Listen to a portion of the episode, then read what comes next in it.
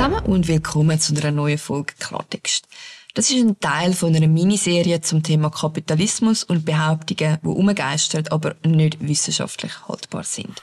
Das Ganze basiert auf einem Buch, das ich in der Ferien gelesen habe. Die zehn Irrtümer der Antikapitalisten vom Rainer Zittelmann, wo ich durchaus als kritische Lektüre empfehlen kann. Jetzt kann man sagen, das wird wohl ein ziemlich einseitiges Buch sein. Das ist so. Man liest aber tendenziell mehr darüber, warum der Kapitalismus so schlecht sei, als was er uns eigentlich alles Gutes gebracht hat. Die Redewendung mit den Bäumen und dem Wald und so. Da geht es in dieser Miniserie von meinem Podcast darum, welche von den bekanntesten Aussagen rund um den Kapitalismus eigentlich stimmen und welche kompletter Blödsinn sind. Auch wenn man sie mantraartig immer und immer wieder hört. Heute geht es um das Thema, ob wegen Kapitalismus die Reichen die Politik bestimmen können. Im Podcast zum Thema Ungleichheit habe ich ausführlich darüber geredet, ob Ungleichheit per se schlecht ist. Aus meiner Sicht nicht, wenn es allen besser geht. Der Reichtum auf der Welt ist nicht endlich und entsprechend heisst es nicht, nur weil jemand mehr hat, dass jemand anderem etwas weggenommen ist. Aber wie ist das beim Reichtum und der Politik? Ist es wirklich so, dass Politik dort gemacht wird, wo das Geld sitzt? Gehen wir der Sache mal auf den Grund. Dass reiche Menschen Gegenstand von Verschwörungstheorien sind, hat aus meiner Sicht nichts mit Sozialismus, Kapitalismus oder sonst irgendeinem System zu tun. Aus Sicht der rechten Verschwörungstheoretiker sind es nämlich die linksdenkenden Milliardäre, aus der Sicht der Linken sind es die rechtsdenkenden Milliardäre, die uns alle kaufen wollen. Am Schluss ist das eigentlich ein Nullsummenspiel. Der Behauptung, das liege am Kapitalismus, kann ich damit nichts abgewinnen. Im Gegenteil. Die Länder, wo am meisten Korruption herrscht, sind definitiv nicht die, die sich mit freier Marktwirtschaft und Redefreiheit hervortun. Und wo am meisten Korruption herrscht, kann auch am meisten mit Geld erreicht werden. Die These leuchtet somit vermutlich jedem ein. Damit ist auch recht schnell wieder leid, dass Kapitalismus zu Reichen führen soll, wo Politik bestimmt. Aber der Podcast kann ja noch nicht fertig sein. Darum reden wir mal noch über das grosse Ganze. Reagiert Geld eigentlich wirklich die Welt? In der Schweiz leben wir da eigentlich noch ein bisschen in einer heilen Welt. Obwohl der Begriff Lobbying bei uns auch verpönt ist. Dabei ist Lobbying nichts anderes als Interessensvertretung.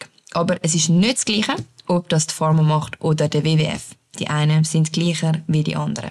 Interessensvertretung hat nichts mit Moral zu tun. Es ist einfach völlig wertfrei. Jeder, der schon mal für jemanden ein gutes Wort eingeleitet hat, ist eigentlich ein Lobbyist. Und nicht in jeder Interessensvertretung fließt zwangsläufig Geld.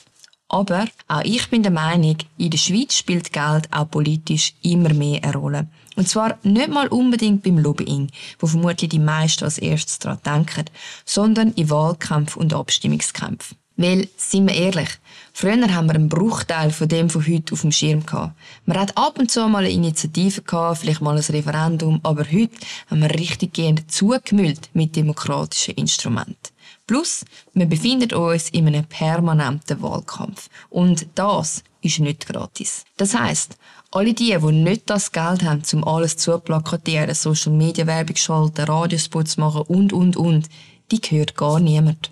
Und das ist heute das Problem. Ich habe schon mal einen Podcast gemacht zum Thema Agenda Setting.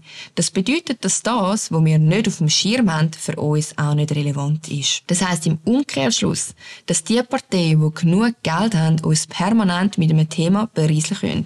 Zwei Beispiele in der Schweiz, wo jetzt gerade aktuell vermutlich keiner drum kommt. Einerseits die SVP, wo im Wahljahr wieder voll auf Migranten setzt. Man kann keinen Tag auf Social Media verbringen, ohne dass ein eine Werbung ankommt. Und andererseits die SP, die sich offensichtlich den Kampf gegen zu hohe Mieten auf die Fahne geschrieben hat. Auch das wird penetrant auf allen Kanälen gespielt. Vielfach denkt man sich beim Spruch Geld regiert die Welt an einzelne Menschen, die Leute schmieren und sich so ergattern, was sie wollen. Das gibt es vermutlich auch. Ich mache mir da keine Illusionen. Aber was es viel mehr gibt, ist, dass die, die das Geld haben, Themenhoheit haben. Und in der Schweiz gibt es nichts Wertvolles, wie konstant den Wähler zu berieseln. Wir können schließlich über alles abstimmen. In dem Sinn ist der Kapitalismus das Problem? Nein, sicher nicht. Ist das Geld an sich das Problem? Eigentlich auch nicht. Das Problem ist, dass wir heute ein paar wenige grosse Medienverbünde haben und uns nebenbei auf Social Media informieren.